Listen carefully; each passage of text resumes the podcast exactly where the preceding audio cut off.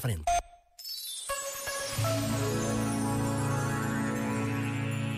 Afirmou em entrevista recente Javier Meloni: todas as religiões da Terra, quando são verdadeiras no que vivem e transmitem, dizem algo de fundamental. Nós não somos nem os criadores, nem os conquistadores da realidade, somos os receptores. A vida é o primeiro dom, portanto, viver a partir da consciência de que existir é um dom, indiretamente pacifica todas as nossas ansiedades. E a partir dessa profunda pacificação, posso ir ao encontro do outro como um mensageiro da paz, porque sou um ser pacificado, em vez de me sentir um ser ameaçado.